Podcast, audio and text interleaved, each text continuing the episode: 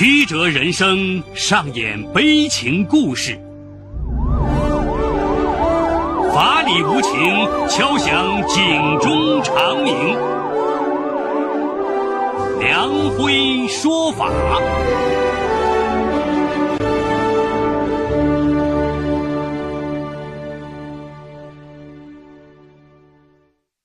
梁辉说法由上海故事广播与现代家庭杂志社联合播出。好故事，好声音。听众朋友，大家好，我是梁辉，欢迎收听梁辉说法。今天我要给大家讲这么个故事，叫《房产新贵和干妹妹的江湖仗义》。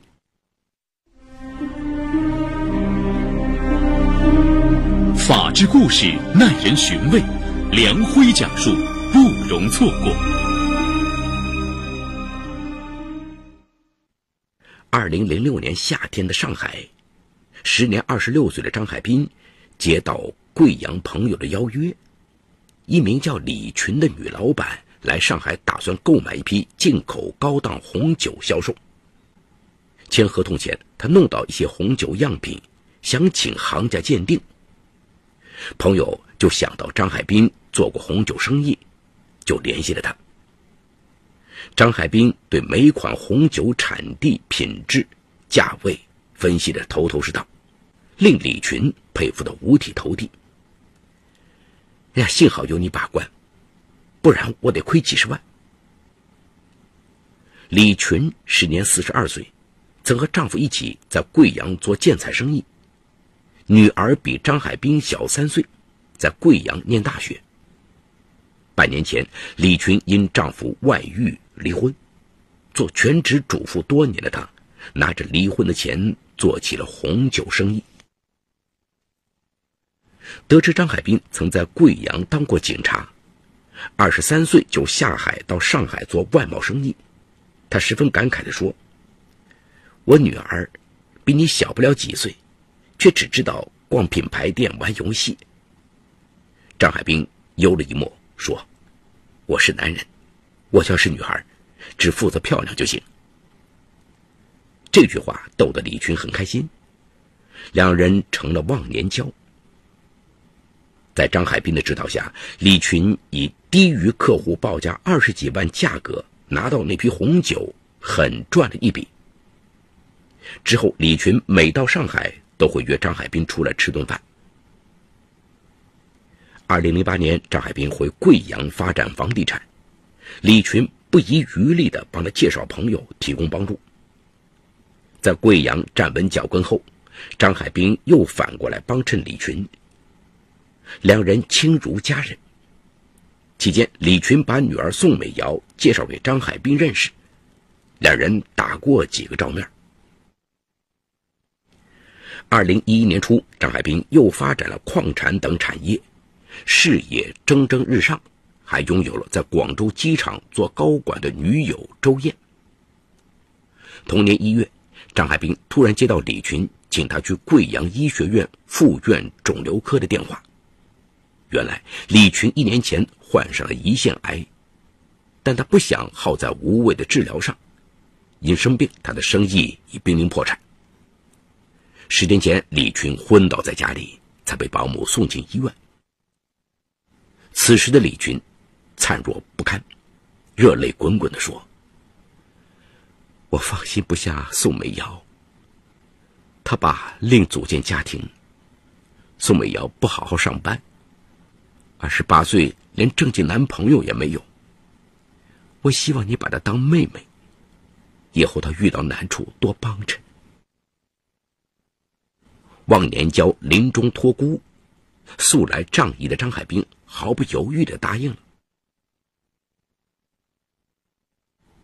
二零一二年夏天，李群去世，宋美瑶痛苦不已，张海滨一直陪她把李群的后事处理妥帖。办完丧事后，宋美瑶可怜巴巴的问张海滨：“你是我妈最好的朋友，她走了，我能把你当亲人吗？”张海滨怜悯之情瞬间喷涌。我答应过你妈，我就是你亲哥，有事你只管吱声。张海滨兑现了诺言。李群去世后，他对宋美瑶关心备至。每到周末，他亲自开车接她一起吃饭；到了节假日，两人更是一起过。宋美瑶过生日，张海滨参照李群在世时的习惯，买了一条黄金手链送过去。宋美瑶跟同事炫耀：“我哥买的。”二零一三年底，宋美瑶不小心摔倒，小腿骨折，被同事送到医院。张海滨为了交了药费，还给她请了一个陪护。据案发后陪同的女同事回忆，她曾羡慕地问宋美瑶：“张海滨是不是她男友？”宋美瑶回答说：“是他的干哥哥，人家有女朋友了。”女同事打趣道：“只要没结婚，你就有机会。”没想到宋美瑶把这句话记在了心里。据案发后，宋美瑶对警方交代：“她虽然长得还算漂亮，但感情一直不顺。她不上班，但生活品质要求一直很高。妈妈去世两年内，她就把家里的钱都花光了。家里唯一一套房子，他也卖了。在租住的房子里，眼看房款消耗殆尽。”他感觉到岌岌可危。虽然有张海滨的帮衬，但在见过张海滨女友之后，宋美瑶意识到，要是张海滨结婚了，被人管住，他对自己也就没有这么好了。而在妈妈治病期间，张海滨的担当和体贴，让他深刻懂得了他的好。随着日子的窘迫，他更是越来越感觉到张海滨是一个可托付终身的人。只是碍于张海滨已有女友，两人感情很好，他始终没有机会。女同事的一番提醒，让他蠢蠢欲动起来。既然这么好的一个保障在眼前，自己为什么不去争取呢？案发后，宋美瑶详细的跟警方讲述了自己此后一年的心路历程。二零一四年初，宋美瑶在张海滨居住的南明小区。租了套房子，以便有机会接近他。他先是通过张海滨的微信研究起他的喜好，发现张海滨喜欢室内植物，但因常出差总养不好，他就恶补植物养殖知识，购买大量室内植物。二零一四年三月，宋美瑶邀张海滨到他的住处吃饭，看到宋美瑶饲养的花草长势喜人，又对各种植物侃侃而谈。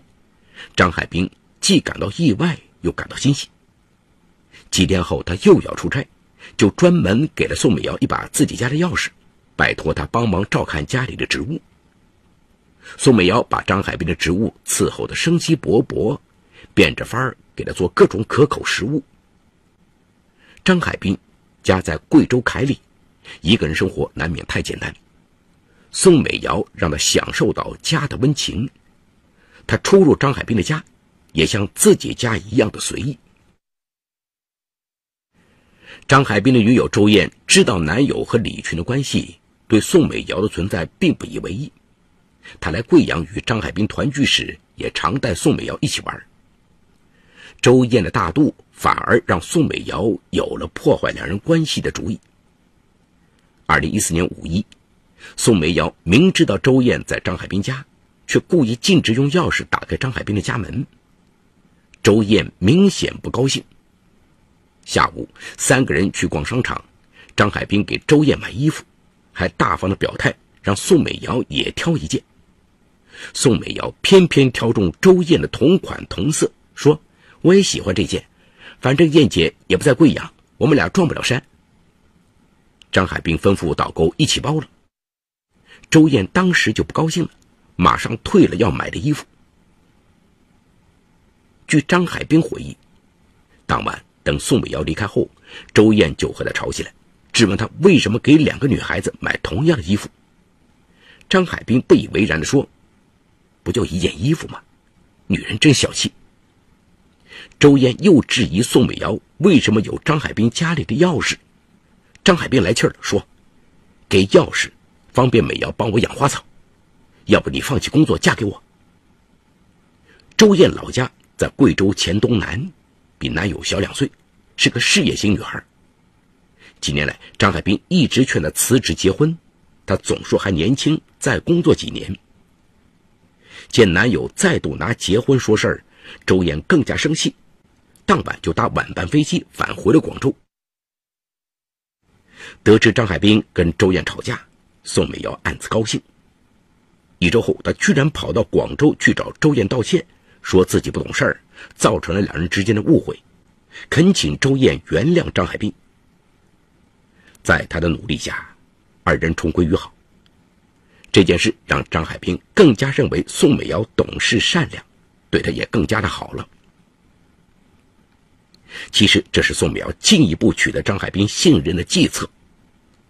之后，周燕不在贵阳时，但凡张海滨出席一些场合，他总是跟着。他对每个人声称自己是张海滨的妹妹，对周燕则一再说：“姐，你放心，我帮你看着海滨哥呢。”张海滨认为宋美瑶贪玩，一笑了之。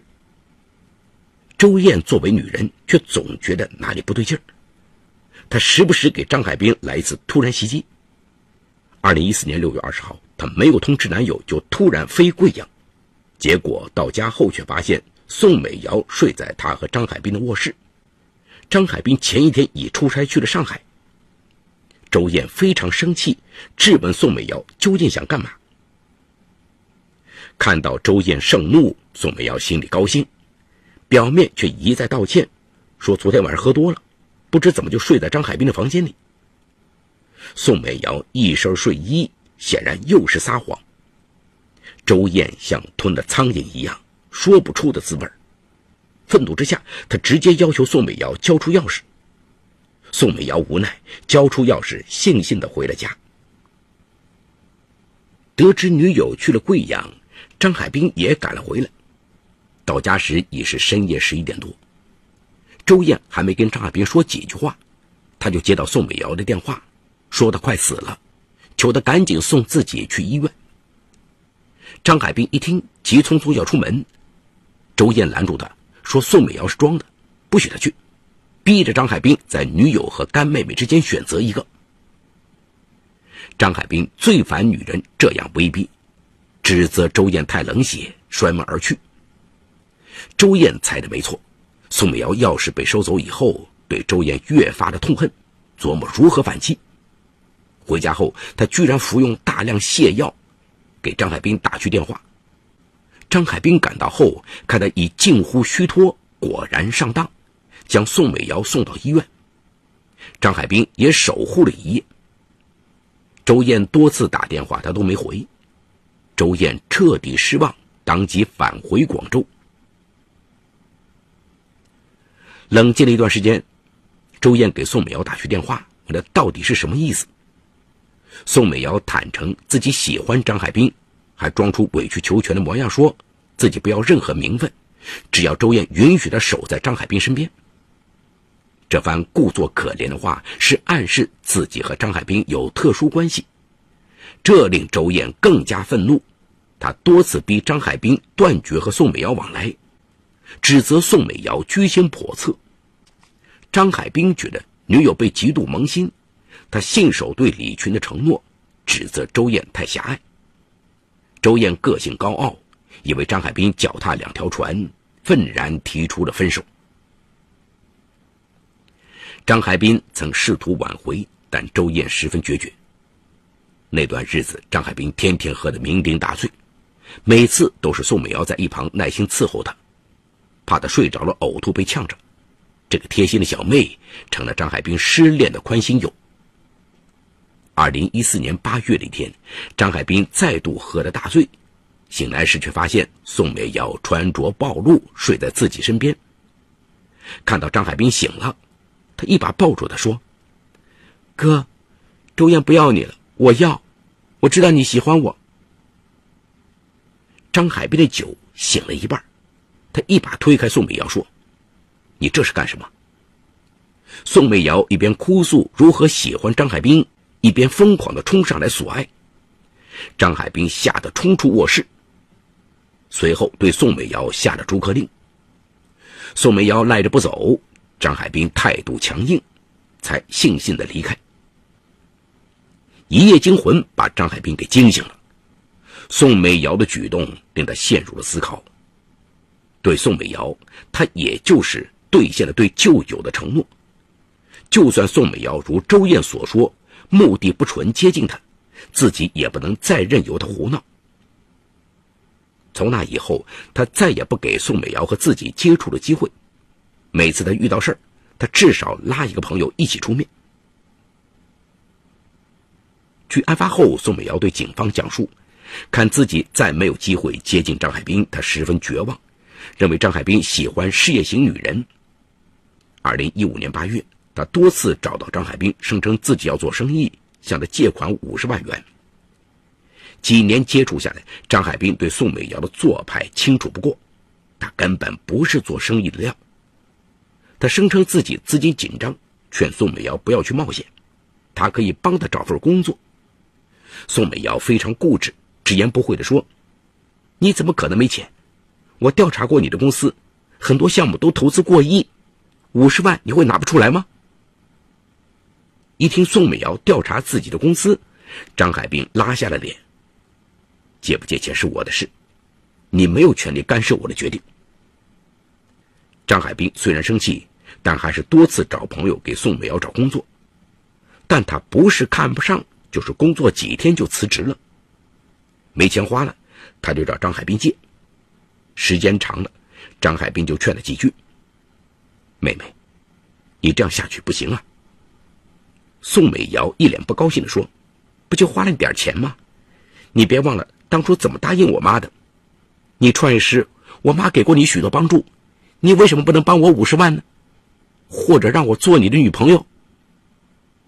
张海滨也来了脾气，仗义帮人还要被要挟，一气之下，他说话也很不客气。从那以后，宋美瑶不是来借钱，张海滨的态度也越来越差。直到这时，张海滨才意识到，当年他和周燕很可能是宋美瑶使了坏，这不由得让他更加恼恨。二零一五年十月的一天，宋美瑶发出最后通牒，张海滨必须在一周内借五十万给他，要不就娶她。张海滨断然拒绝，这两个都不可能，你别做梦了。宋美瑶恼羞成怒，说了一句。等着，我要你好看。说完，愤然离去。几天后，张海滨突然发现自己的 QQ 被盗了，随后好多朋友打电话问他借钱干什么。张海滨经过一番调查，才发现是宋美瑶盗用了他的 QQ，四处跟朋友借钱。张海滨非常生气，本想报警，考虑到宋美瑶一时任性。在替他还了两万块钱之后，他狠狠地警告了他几句，让他退了 QQ 了事。没想到宋美瑶竟然给他的 QQ 加了密码保护，张海滨的 QQ 又莫名其妙地回到宋美瑶手中，他依旧借钱一圈，等张海滨去还。一个曾经亲如一家的干妹妹成了牛皮糖，这让张海滨非常烦闷。二零一五年十二月的一天，一大早，张海滨的电话就被打爆了，朋友们纷纷打电话让他快去 QQ 空间看看。张海滨一看就懵了，他的 QQ 空间里居然被人发布了一篇图文并茂的文章，配图是他和别的女人淫乱的照片，文中描述了他和一百多个女人发生性关系，并写有性爱日记的经过。该文明确指出。他已因涉嫌强奸幼女、智障女被警方逮捕。张海滨不用想就知道是宋美瑶干的，他愤然打电话给宋美瑶，却打不通。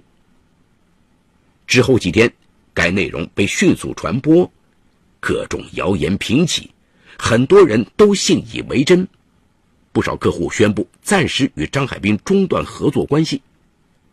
张海滨通过各种关系辟谣。但还是有很多人认为张海滨一定做了对不起宋美瑶的事，不然一个女孩不会这样疯狂。张海滨百口莫辩，向贵阳南明公安分局报案。宋美瑶被警方拘留后，并不承认是自己干的。当办民警当面登录张海滨的 QQ，显示 IP 地址正是宋美瑶的手提电脑时，他承认了一切。原来，所有淫秽图片都是宋美瑶用软件把张海滨的照片和网络下载的不知名女孩合成的。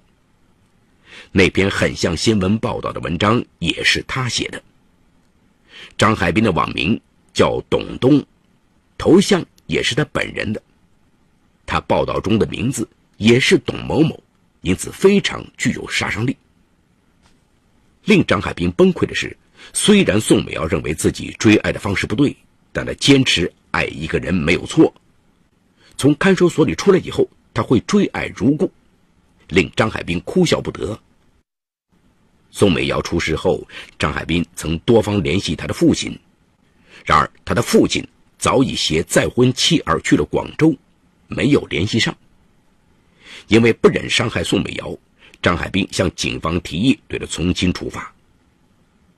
宋美瑶从看守所里出来以后，很可能会继续纠缠他，他已不堪重负，也不可能事事依赖警方解决，做的太绝情，他又对不起死去的朋友。而更令他郁闷的是，宋美瑶从看守所里出来以后，突然消失了。依照张海滨对他的了解，这不是他的做事风格。他不知道这沉默的背后，是不是又在酝酿更大的麻烦。他极度郁闷，也不知所措。好，故事说到这儿就告一段落。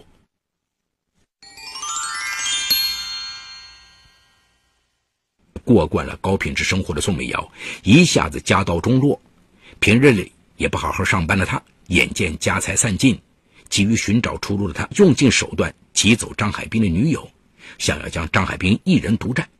这种做法已经有些恩将仇报的味道。在张海滨察觉后冷落他时，他发现要挟不成，便开始变本加厉，非法盗用了张海滨的 QQ 号，到处借钱。最后，更是在张海滨 QQ 空间内造谣，给张海滨的生活和生意上造成了大麻烦。根据我国民法通则规定，公民法人享有名誉权，公民的人格尊严受法律保护，禁止用侮辱、诽谤等方式损害公民法人的名誉。宋美瑶通过盗用张海滨 QQ 号，在其 QQ 空间内发布造谣的内容，损害了张海滨的名誉，侵犯了张海滨的名誉权。给张海滨的工作生活带来了困扰，也让这个本该美好的故事蒙上了一层阴影。